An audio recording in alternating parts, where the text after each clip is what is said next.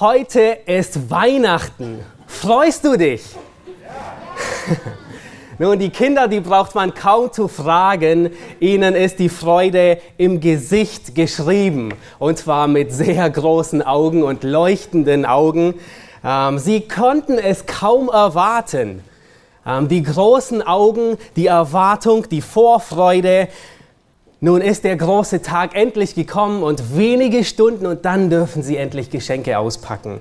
Was für eine Freude. Und man kann es nachempfinden, wenn man kleine Kinder hat und sie voller Freude sehnsüchtig warten, die Geschenke zu öffnen. Und was sie empfinden, was sie zum Ausdruck bringen mit ihrer Freude, ist überströmende Freude. Die Freude, die springt förmlich aus ihnen heraus. Und mein Ziel heute Nachmittag, man muss schon fast heute Abend sein, sagen, mein Ziel heute Nachmittag ist, dass jeder von uns, dass du und dass ich, dass alle, dass wir diese Freude in einem viel tieferen Maße nachempfinden. Dass wir überströmen von Freude. Du, jawohl, du und ich, jeder von uns nämlich weil Gott uns beschenkt hat. Und der Titel der Predigt heute Nachmittag er lautet, Freue dich und juble, denn Gott beschenkt dich. Freue dich und juble, denn Gott beschenkt dich. Es ist eine Freude, die zum Bersten voll ist. Eine Freude, die vor Freude fast platzt. Und der Grund ist nicht, weil du ein ein neues Spielzeug unter dem Baum erwartest, ein Spielzeug für Erwachsene, sondern der Grund ist, weil Gott dich beschenkt hat. Wenn er gibt, wenn er schenkt, dann ist er nicht kleinlich, er ist nicht kleinkariert, er spart nicht, sondern er gibt im Überfluss, weil er Überfluss ist. Nun, lange bevor Jesus geboren wurde, wurden viele seiner Details über seine Geburt prophezeit. Tausende von Jahren bevor. Es wurde gesagt, wo er geb ähm, geboren werden sollte, nämlich in Bethlehem. Es wurde gesagt, wie er geboren werden soll, nämlich von einer Jungfrau und er sollte ein Nachkomme des König David sein. Es wurde gesagt, wem er geboren werden sollte, nämlich dem Volk Israel. Und es wurde gesagt, warum er geboren werden sollte, nämlich um den Kopf der Schlange zu zertreten, um Satan zu entwaffnen, um sein Volk aus den Sünden herauszuführen. Und es gibt viele dieser Abschnitte, dieser Prophezeiungen. Und heute Abend werden wir uns eine dieser sehr bekannten Prophezeiungen anschauen aus dem Alten Testament, und zwar Jesaja 9, Vers 1 bis 6. Dieser Abschnitt, er ist von Jesaja etwa 700 Jahre bevor Christus kam, über Christus prophezeit worden und niedergeschrieben worden. Das Großartige an Weihnachten ist, und das ist unsere Hoffnung, die wir haben. Das Großartige an Weihnachten ist, dass Gott sein Versprechen wahrgemacht hat, nämlich den Erlöser zu senden. Und dieses Ereignis, Gott wird Mensch, das ist so einschneidend, es ist so gravierend, es ist so großartig, dass es nur richtig war, unsere ganze Zeitrechnung nach diesem Ereignis auszurichten. Alles, was vorher geschah, geschah vor Christus und alles, was nach ihm geschah, geschieht nach Christus. Und dieses Ereignis ist so wichtig. Es ist so wichtig, darüber nachzudenken. Es ist so wichtig, sich an diesem Tag zu erfreuen, es ist so wichtig, Gott zu loben, dass wir drei Tage Weihnachten feiern. Welchen Feiertag feiern wir drei Tage lang? Wir kommen noch nicht an die Juden heran, dass wir sieben Tage feiern, aber drei Tage lang erinnern wir uns, dass Gott Mensch wurde, dass Gott den Erlöser gesandt hat und wir freuen uns. Und es sind drei großartige Tage zur Freude. Lasst uns den Abschnitt lesen aus Jesaja Kapitel 9, Vers 1 bis 6. Da heißt es, das Volk, das im Finstern wandelt, sieht ein großes Licht und über denen, die wohnen im Tal des Todesschatten, scheint es hell. Du vermehrst den Jubel, du machst die Freude groß. Sie freuen sich vor dir, wie man sich freut in der Ernte, wie man jauchzt beim Verteilen der Beute. Denn du hast das Joch seiner Last, die Stange auf seiner Schulter, die Rute seines Treibers zerschmettert wie am Tage Medians. Denn jeder Stiefel, der mit Gedröhn dahergeht und jeder Mantel durch Blut geschleift, wird verbrannt und vom Feuer verzehrt. Denn uns ist ein Kind geboren, ein Sohn ist uns gegeben und die Herrschaft ruht auf seiner Schulter und man wird ihn nennen wunderbarer Ratgeber, starker Gott, Vater der Ewigkeit, Fürst des Friedens. Der Mehrung der Herrschaft und des Friedens wird kein Ende sein auf dem Throne Davids und in seinem Königreich, es zu gründen und zu erhalten mit Recht und Gerechtigkeit von nun an bis in Ewigkeit. Der Eifer des Herrn der Herrscharen wird solches tun. Was für ein großartiger Text. Nun, die große Bühne dieses Abschnitts spielt, wie schon erwähnt, ungefähr 700 Jahre vor Christus. Es ist eine Zeit, wo große Gottlosigkeit sich breit macht in Israel. Es ist Israel hat Gott verlassen, sie haben sich anderen Göttern zugewandt und nun kündigt Gott Gericht an. Und Gott sagt, dass er Israel in die Gefangenschaft führen wird durch die Assyrer. Und Juda, das kleinere Königreich, war nicht nicht viel besser. Sie waren ebenfalls auf dem Weg ins Verderben, auf dem Weg weg von Gott, weg von dem Licht Gottes in die Finsternis hinein. Auf dem Thron Davids saß einer der gottlosesten Könige, er hieß Ahas. Und er brachte Israel in die Gottlosigkeit. Er ließ seinen Sohn durchs Feuer gehen, er opferte fremden Göttern, er baute einen Opferaltar im Tempel für einen fremden Gott.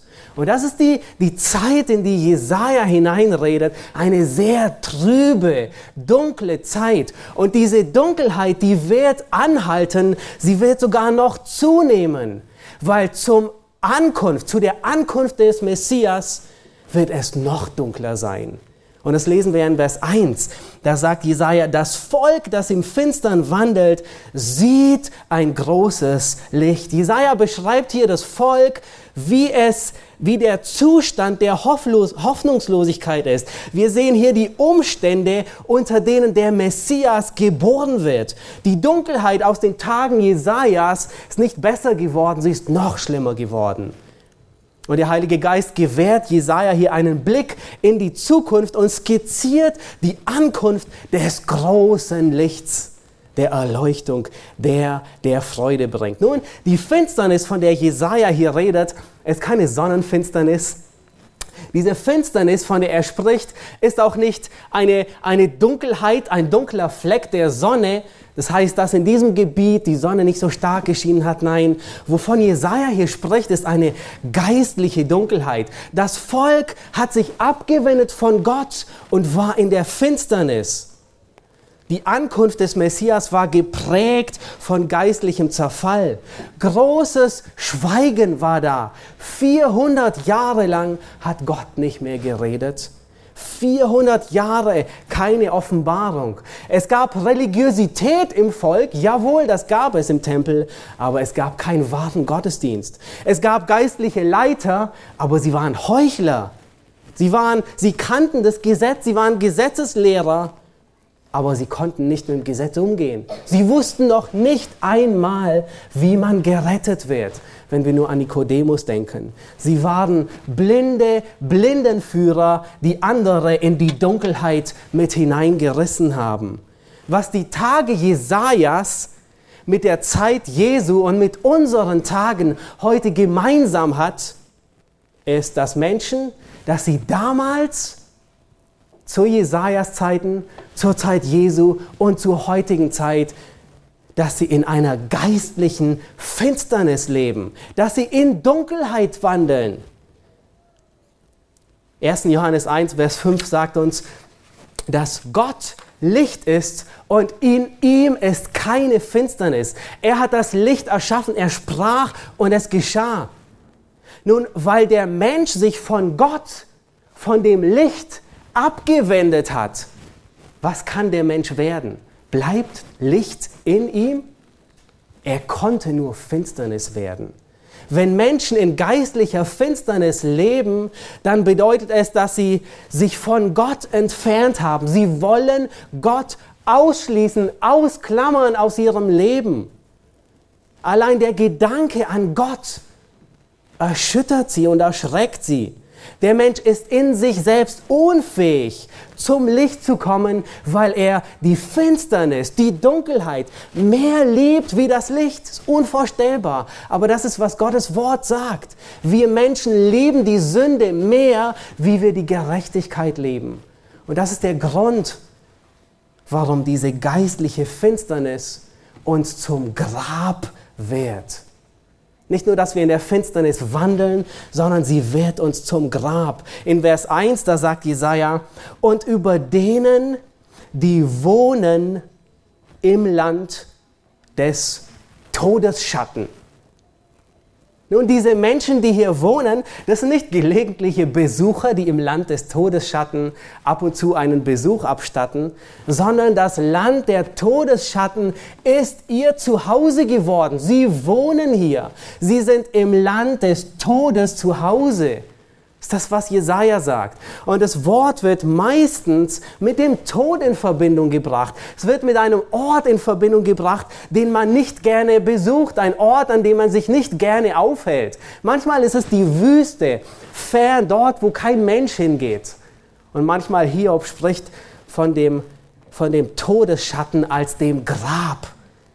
Das heißt, die Sünde ist dem Menschen zum Grab geworden sprichwörtlich. Und das ist der geistliche Zustand eines Menschen ohne Gott. Seine Finsternis, seine Gottesferne ist wie ein offenes Grab für ihn.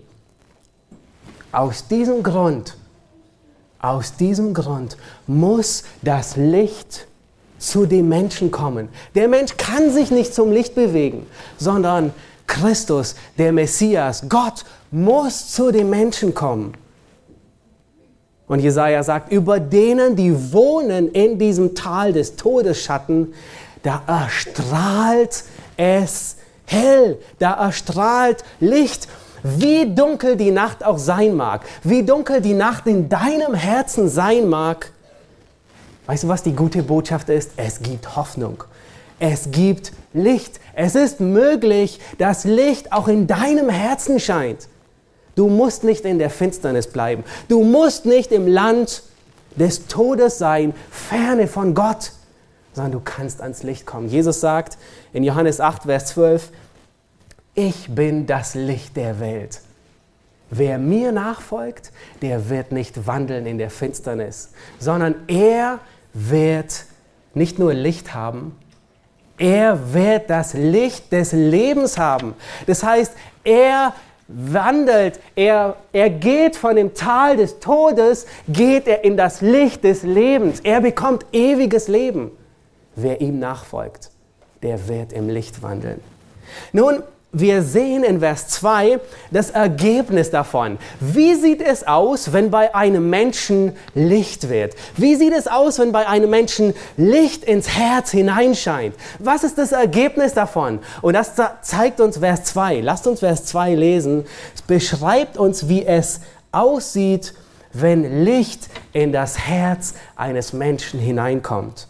Da sagt es, du vermehrst den Jubel Du machst die Freude groß. Sie freuen sich vor dir, wie man sich freut in der Ernte, wie man jauchzt beim Verteilen der Beute. Hier spricht Jesaja zu Gott dem Vater über Gott den Sohn. Hier spricht Jesaja, wie es aussieht, was das Ergebnis ist, wenn jemand aus dem Reich des Todesschatten ins Licht kommt, was bei ihm vor sich geht. Er empfindet Freude. Gott bringt Freude in sein Leben. Gott macht die Freude überreich. wenn Menschen das Licht annehmen, dann wird ihr Jubel vermehrt und ihre Freude wird groß. Und dies erkennen wir daran, dass Jesaja sagt, sie freuen sich vor dir. Wörtlich heißt es, sie freuen sich in deiner Gegenwart. Das heißt, es sind Menschen, die in die Gegenwart Gottes gekommen sind. Und Gott macht ihre Freude vollkommen. Und diese Freude ist eine Freude, die zum Bersten gefüllt ist. Eine Freude, die vor Freude fast platzt. Sie ist nur in Gott zu finden. Sie ist nicht im Tal des Todesschatten zu finden. Sie ist nicht im Land der Finsternis, im Reich der Finsternis zu finden, sondern sie ist nur bei Gott allein zu finden, diese Freude. Und dieses Werk kann nur Gott tun. Achtet darauf, Gott sagt, das heißt hier, Jesaja sagt dreimal zu Gott, du vermehrst, du machst die Freude. Sie freuen sich vor dir. Dreimal du, du, du. Jesaja spricht dreimal zu Gott. Nur Gott kann wahre Freude und Jubel geben. Und in Psalm 16, Vers 11 sagt David, vor deinem Angesicht, vor Gottes Angesicht, in der Gegenwart Gottes ist Freude in Fülle, liebliches Wesen zu seiner Rechten ewiglich.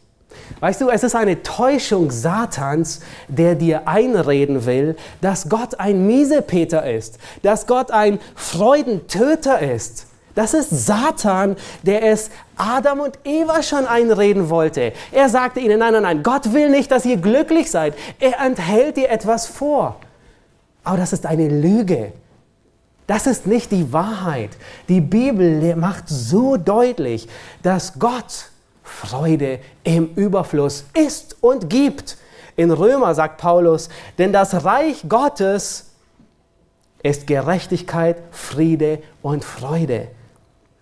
Im Römerbrief sagt Paulus, betet Paulus förmlich darum, Gott der Hoffnung erfülle euch mit Freude. Paulus betet und sagt, Gott soll euch Freude geben. Das ist das Ziel. Gott will dir Freude geben. In 2. Timotheus, da betet, da sehnt sich Paulus nach Timotheus, damit er Freude hat. Und wisst ihr, was noch zu toppen ist? Die Schrift lehrt, dass Gläubige selbst in Anfechtung Freude empfinden können. Unvorstellbar. Jakobus 1, Vers 2. Und dann nachdem Jesaja hier gezeigt hat, wie groß, was das Ergebnis des Lichts ist, wenn es in ein Herz hineinscheint, wenn es in die Finsternis hineinkommt, zeigt er einen Vergleich. Und er sagt, sie freuen sich wie. Und er nennt zwei Vergleiche, wie man sich freut in der Ernte und wie man jauchzt beim Verteilen der Beute. Es sind zwei Vergleiche, die Jesaja gebraucht, um deutlich zu machen, wie groß diese Freude ist, die Gott gibt. Und er hat, wahrscheinlich hat er nur diese zwei Beispiele, die zu der damaligen Zeit so umwerfend waren. Hätte, hätte es damals schon Weihnachten gegeben, hätte Jesaja vielleicht gesagt, man freut sich wie Kinder an Weihnachten über das Auspacken von Geschenken. Aber er sagt, wie man sich freut in der Ernte. Das heißt, wenn man endlich den Lohn einfährt, wenn das Geld kommt, dann freut man sich. Oder wie sich Sieger freuen, wenn sie Beute verteilen. Sie haben gesiegt und nun wird die Beute verteilt. Der Lohn wird gegeben. Das ist Freude. Und wisst ihr, was so erstaunlich ist an Jesaja? Diese Freude, sie sprudelt heraus aus ihm, ohne dass er uns den Grund dafür genannt hat.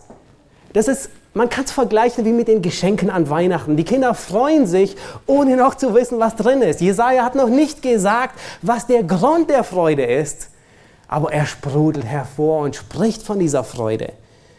Und nun nennt er uns den Grund. Er gibt uns drei Gründe. Und achtet darauf, er sagt in Vers 3, 4 und 5. Dreimal heißt es denn.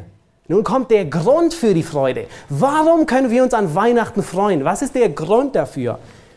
Es folgt eine Steigerung und diese dreimal denn, die steigern und gipfeln in Vers 5, wo es dann heißt, ein Kind ist uns geboren, ein Sohn ist uns gegeben. Nun lasst uns sehen, warum wir uns an Weihnachten freuen können. Was ist, was ist das Großartige? Lass uns Vers 3 lesen und hier werden wir entdecken, der erste Grund, warum wir uns an Weihnachten überaus freuen können, ist Gott zerschmettert die Last und die Fessel der Sünde.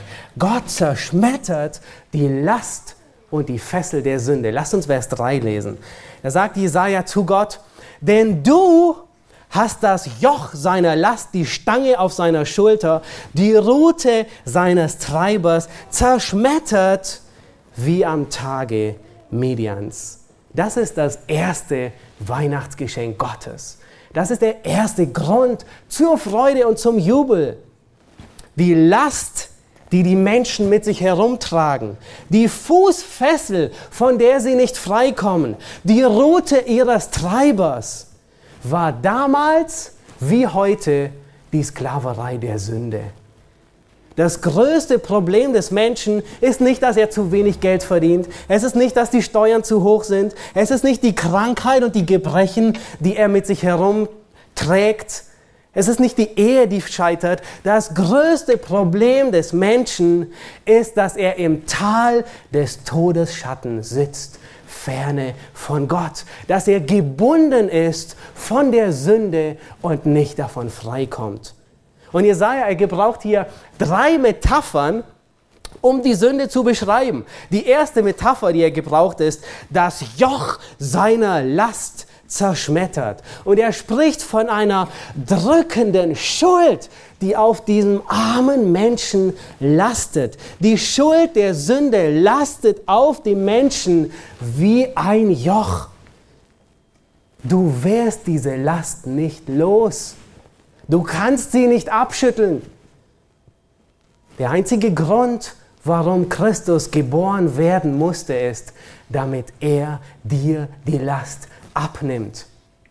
Und vielleicht spürst du die Last der Sünde jetzt immer noch und du weißt nicht, wie du davon frei wirst. Allein Gott kann dir diese Last der Sünde wegnehmen. Die zweite Metapher, die er gebraucht ist, er spricht, die Stange auf der Schulter hast du zerschmettert. Nun, damit meint er das Gespann, in das ein Tier eingespannt war, um einen Wagen zu ziehen. Das heißt, diese, diese Stange, das Gespann, das ein Pferd oder ein Ochsen ähm, umklammerte und festhielt, damit er den Wagen zieht. Und das ist ein, ein, ein, ein Gebrauch der Sünde. Die Sünde ist wie eine Fußfessel für dich. Du kannst ihr nicht davon weglaufen. Du kannst dich nicht befreien. Du bist gefangen.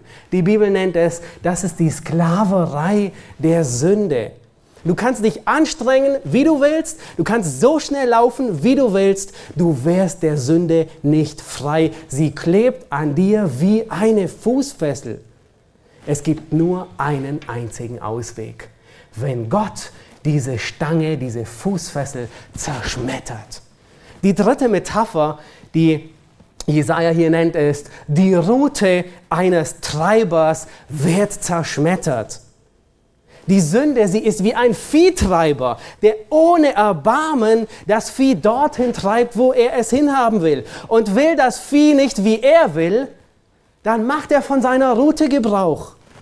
Und das ist, das ist die Schläge der Sünde. Spürst du, wie die Sünde dich schlägt, wie, die, wie sie dich auspeitscht, wie sie dich nicht in Ruhe legt, wie sie dich antreibt, noch weiter zu sündigen?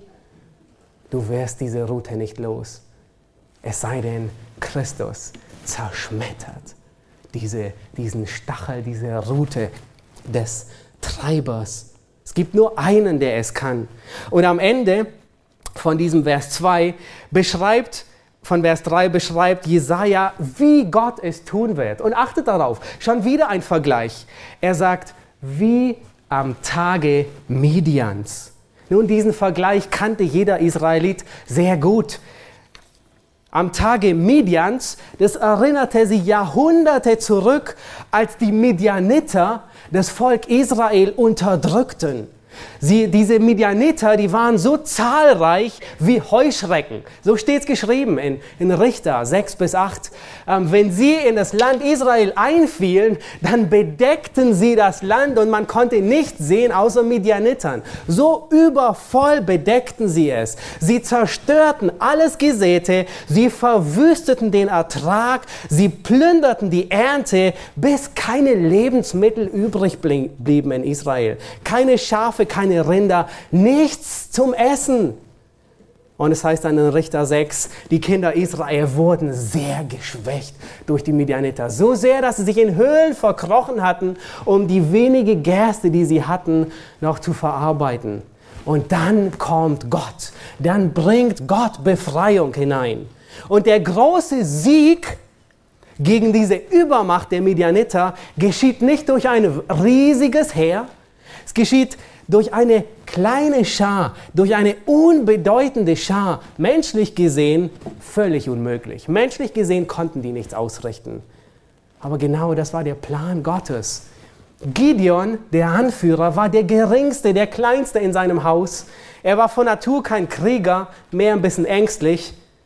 Und dann wird, als, als er das Heer in die Schlacht gegen die Midianiter führen soll, wird das Heer von 32.000, und das war noch wenig gegen die Midianiter, reduziert auf 300 Mann. Und das ist, was Gott hier ankündigt. In gleicher Weise wird Gott den größten Feind des Menschen, Satan, besiegen, nicht mit viel Aufsehen, nicht mit viel Tamtam, -Tam, nicht mit einem großen Heer. Wer ist dieser große Held, der die Rote zerbricht, der Gefangene herausführt? Vers 5 gibt uns den Aufschluss. Vers 5 sagt, und das klingt so, so kontrovers, Vers 5 sagt, ein Kind ist uns geboren. Darauf liegt die Hoffnung. Das sind im Bilde gesprochen diese 300 Mann, die eine große Schlacht erbeutet haben. Das ist die Torheit des Evangeliums, die uns, die wir glauben, zur Kraft Gottes wird.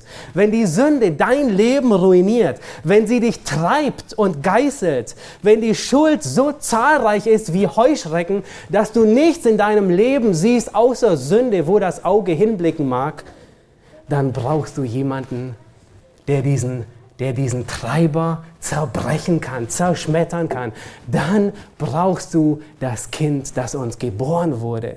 Ist das nicht Grund zur Freude? Ist das nicht großartig zu hören? Das ist Weihnachten. Das ist die Freude. Das ist das erste Geschenk Gottes. Gott zerschmettert die Last und die Fessel deiner Sünde. Er befreit aus Finsternis.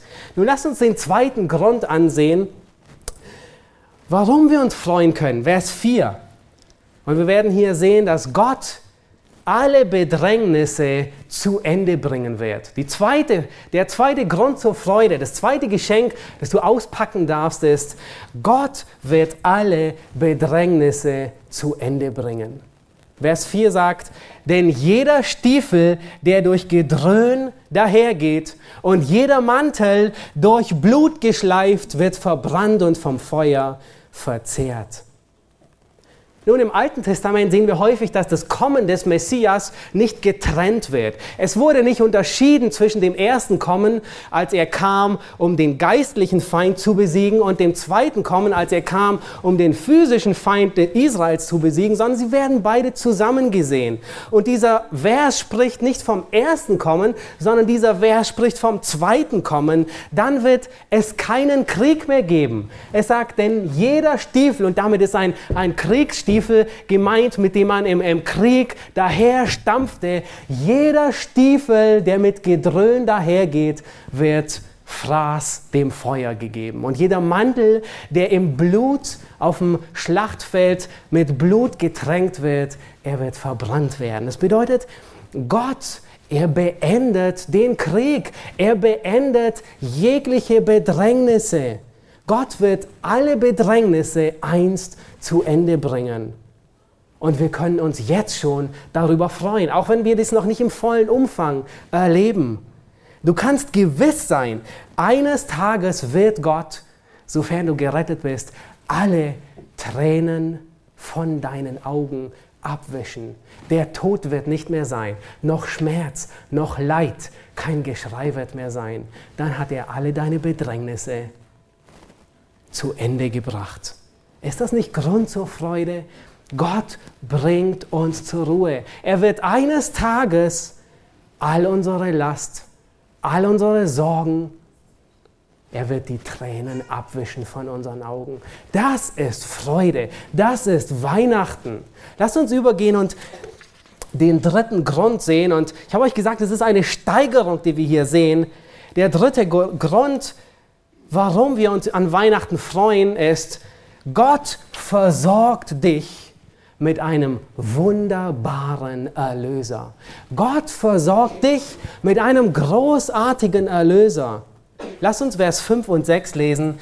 Da sagt Jesaja, nun, das ist, das ist, worin der ganze Abschnitt gipfelt. Denn uns ist ein Kind geboren, ein Sohn ist uns gegeben und die Herrschaft ruht auf seiner Schulter. Und man nennt ihn wunderbarer Ratgeber, starker Gott, Vater der Ewigkeit, Fürst des Friedens.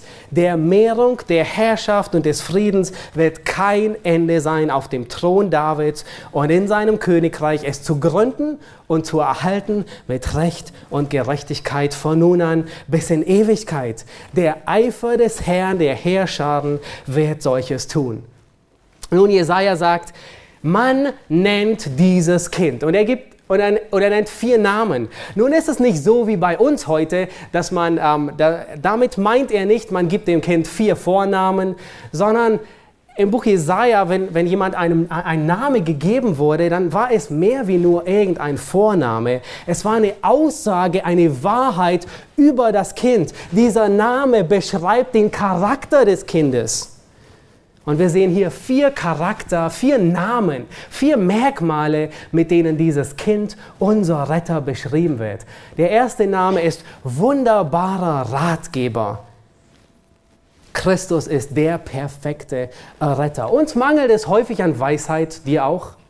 Nur zu häufig. In sämtlichen Bereichen unseres Lebens haben wir es nötig, dass wir mit Weisheit Dinge entscheiden, Entscheidungen fällen.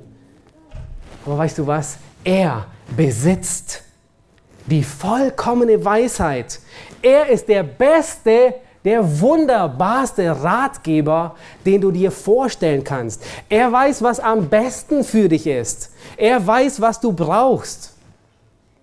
Mehr als ein Ratgeber, jemand, der uns sagt, was wir zu tun haben, brauchen wir jemanden, der uns Kraft gibt. Und das finden wir im zweiten Namen starker Gott. Jesus ist der starke Gott. Er kann nicht nur sagen, was du tun sollst, sondern er befähigt dich auch, das zu tun. Er gibt dir Kraft. Er ist imstande, die Sünde zu besiegen. Er hat über Satan triumphiert. Er ist der Gott, Mensch, der mächtig ist und dir Kraft geben kann. Und der dritte Name, Vater der Ewigkeit.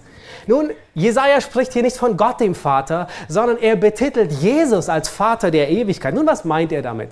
Er meint nicht nur, dass Jesus von Ewigkeit her besteht, sondern dass er der Vater, der Urheber, der Geber der Ewigkeit ist.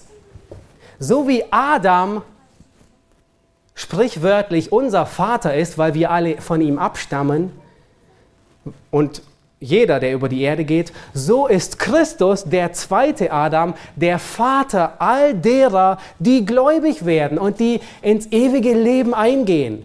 So wie Adam Vater und Geber des irdischen Lebens war, so ist Christus der Vater und der Geber des ewigen Lebens, des geistlichen Lebens, der Ewigkeit. Das heißt, er gibt dir ewiges Leben. Johannes 3, Vers 15 sagt, damit alle, die an ihn glauben, ewiges Leben haben. Und der vierte Name ist Fürst des Friedens. in seinem Reich wird der Friede kein Ende nehmen. Er ist der Anführer, er ist der Stellvertreter, er ist der Prinz des Friedens. Wenn du zu Christus kommst, dann gibt er dir Frieden, dann führt er dich in den Frieden. Er macht Frieden zwischen Gott und zwischen dir. Das Kriegsbeil ist begraben, die Rebellion ist weg. Er hat Frieden gemacht zwischen Gott und zwischen dir, weil er der Friede ist. Er stellt nicht nur den Frieden zwischen Menschen her, sondern er bringt Frieden in dein Herz, ein Frieden, der unabhängig ist von äußeren Umständen. Nun bleibt irgendetwas offen. Bleibt irgendetwas offen, was Freude mangeln lässt? Fehlt irgendetwas? Vers Gott versorgt uns hier mit allem, was wir nötig haben. Er ist der Ratgeber, der uns Weisheit gibt. Er ist der starke Gott, der uns befähigt und Kraft gibt, der zu deiner Kraft geworden ist. Er ist der Vater der Ewigkeit, der, der dir ewiges Leben schenkt. Und er ist der Fürst des Friedens, der Frieden gemacht hat zwischen Gott und dir.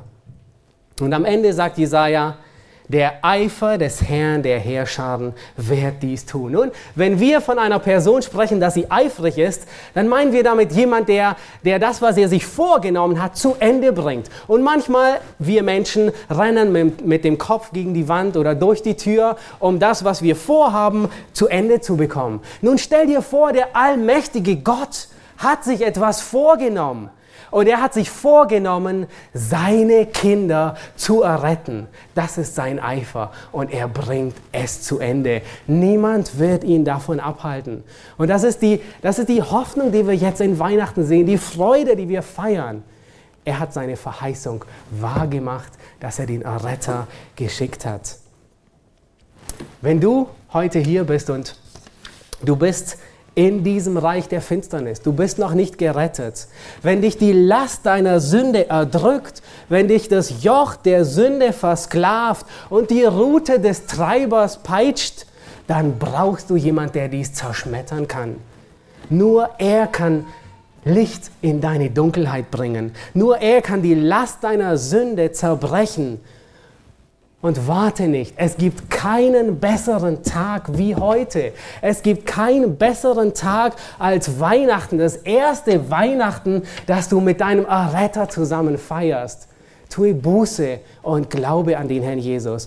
Er ist das Licht der Welt. Wenn du ihm nachfolgst, wirst du nicht wandeln in der Finsternis, sondern du wirst das Licht des Lebens, das ewige Leben haben. Und wenn du gläubig bist und Gott hat es in deinem Herzen Licht werden lassen, Gott hat dich aus der Finsternis ins Licht geführt, dann hast du jeden Grund zur Freude. Dann kannst du dich nicht nur drei Tage freuen über Weihnachten, sondern den Rest deines Lebens. Diese Freude geht über das Ende, den Tod hinweg, weil Gott die Last gebrochen hat, weil Gott deine Bedrängnisse zu Ende bringen wird und weil Gott dich mit einem wunderbaren Erlöser versorgt hat, der jedes Bedürfnis stillt. Lasst uns aufstehen und Gott die Ehre geben und ihm danken.